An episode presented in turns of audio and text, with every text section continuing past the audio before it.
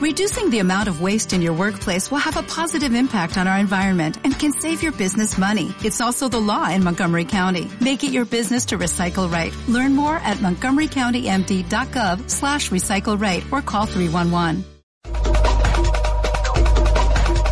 La Escuela de Lengua y Literaturas Hispánicas de la Universidad Michoacana de San Nicolás Hidalgo presenta Mundo de Letras. Mundo de Letras.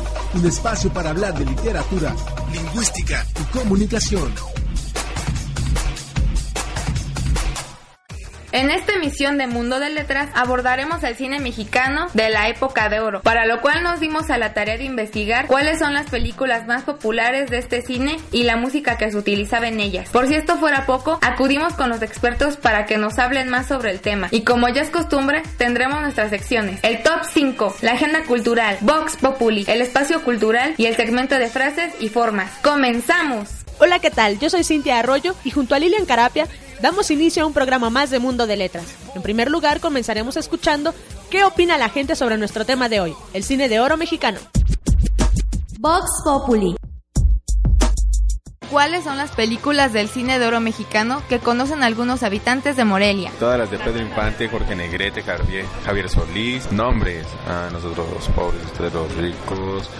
Eh, ¿Macari entraría en esas? No sé.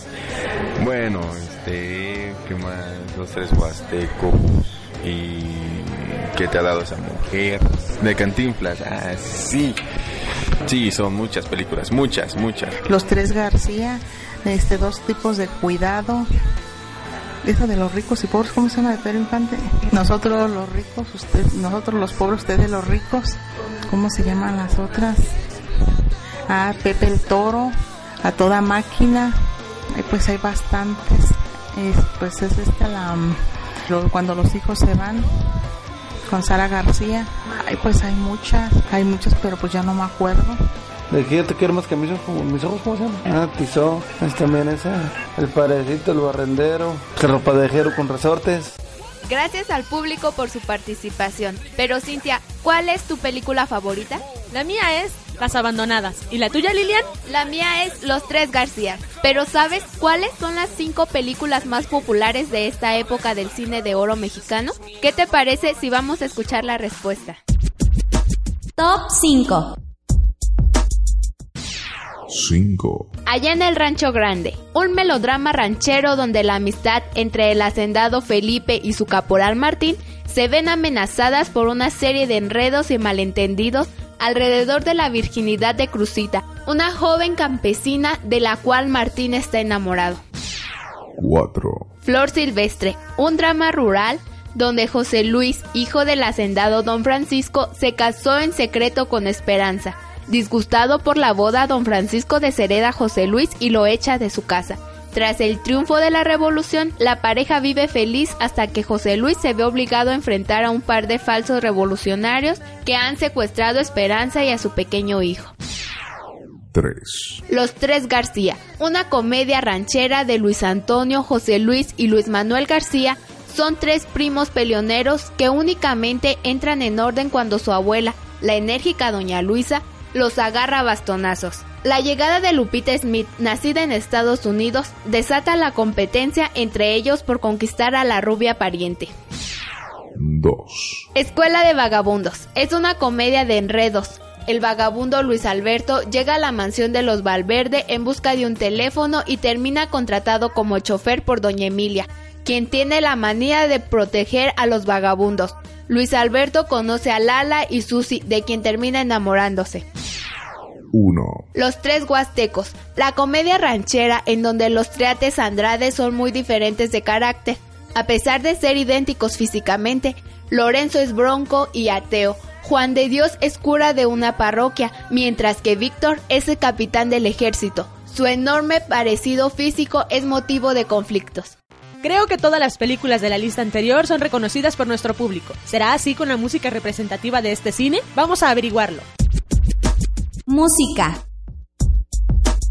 En la época del oro del cine mexicano, no solo hubo producciones que se destacaron en el cine a nivel internacional, también se destacaron actores y cantantes, lo cual llevó a México a un nivel de reconocimiento en muchas partes fuera del país. Algunos de los cantantes y actores de la época son Jorge Negrete con Allá en el Rancho Grande, Fernando Fernández con Enamorada, Pedro Infante con Cielito Lindo, Flor Silvestre con Mi Destino fue Quererte y entre muchos otros cantantes y actores de la época. Por el día que llegaste a mi vida, paloma querida, me puse a brindar. Y al sentirme un poquito tomado, pensando en tus labios, me dio por cantar. Me sentí superior a cualquiera y un puño de estrellas te quise bajar. Para estar al tanto de los eventos próximos en Morelia, los invitamos a escuchar nuestra siguiente sección. Cartelera cultural. Del 14 al 24 de noviembre, el Festival de Música de Morelia Miguel Bernal Jiménez llega al cuarto de siglo, su vigésima quinta edición.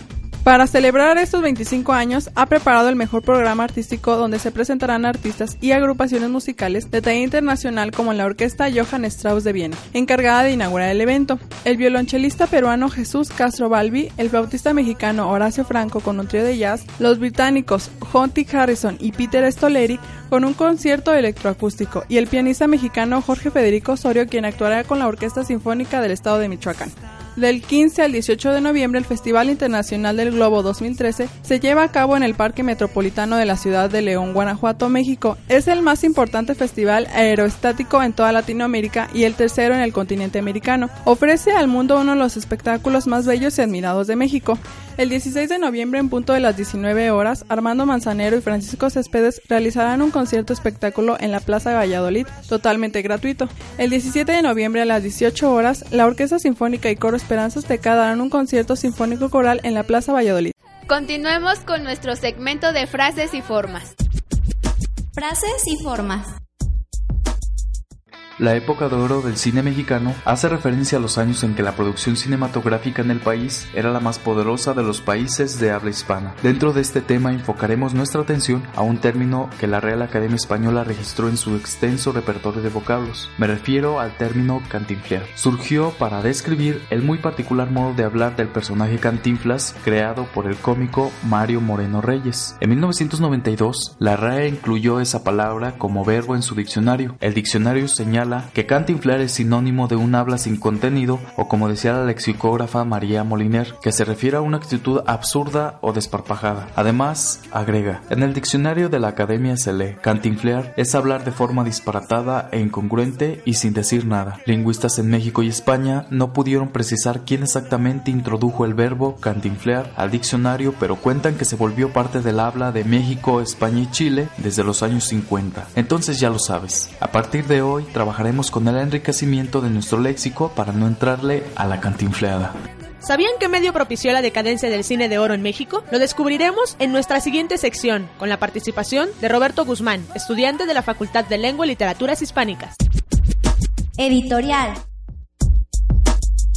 En el cine mexicano hubo una época en la que se produjo gran cantidad de películas. Esta etapa se vio favorecida por el descuido de Hollywood hacia el cine, es decir, Estados Unidos atravesaba por la Segunda Guerra Mundial y eso propiciaba que su inversión económica la dirigiera a la lucha armada y no al séptimo arte. Entre los años 30 y 50 México se llena de películas, actores, directores y temáticas nuevas, comenzando este ciclo con la producción de Allá en el Rancho Grande esta fue la primer película en internacionalizarse. Además, para muchos, esta película muestra el estereotipo del mexicano, un hombre vestido de charro, montado a caballo que denigra a la mujer. Y para otros, es la puerta para comercializar las producciones mexicanas. Gracias a la decadencia del cine norteamericano y alemán, México se convierte en el mayor exportador de películas. En esta época sobresalen directores como Emilio El Indio Fernández, Julio Bracho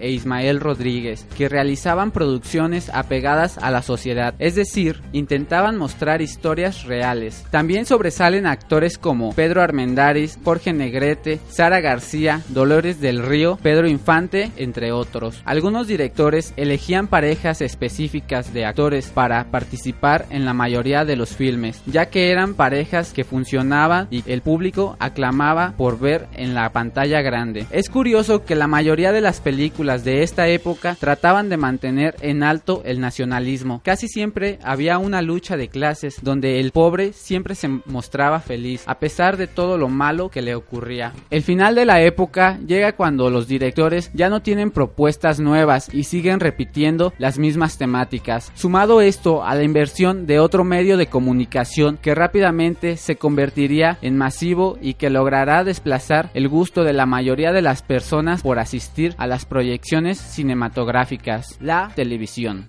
México tuvo parejas importantes y reconocidas en el cine. ¿Las habrá sí en la actualidad? Es una muy buena pregunta que queda de tarea.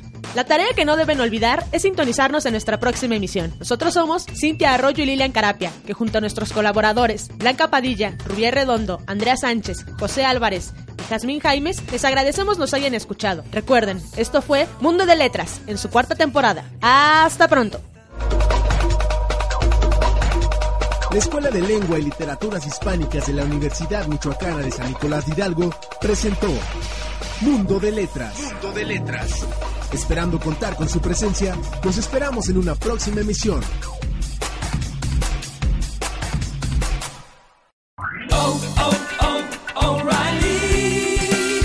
Need parts? O'Reilly Auto Parts has parts. Need them fast? We've got fast. No matter what you need, we have thousands of professional parts people doing their part to make sure you have it. Product availability. Just one part that makes O'Reilly stand apart. The professional parts people. Oh, oh.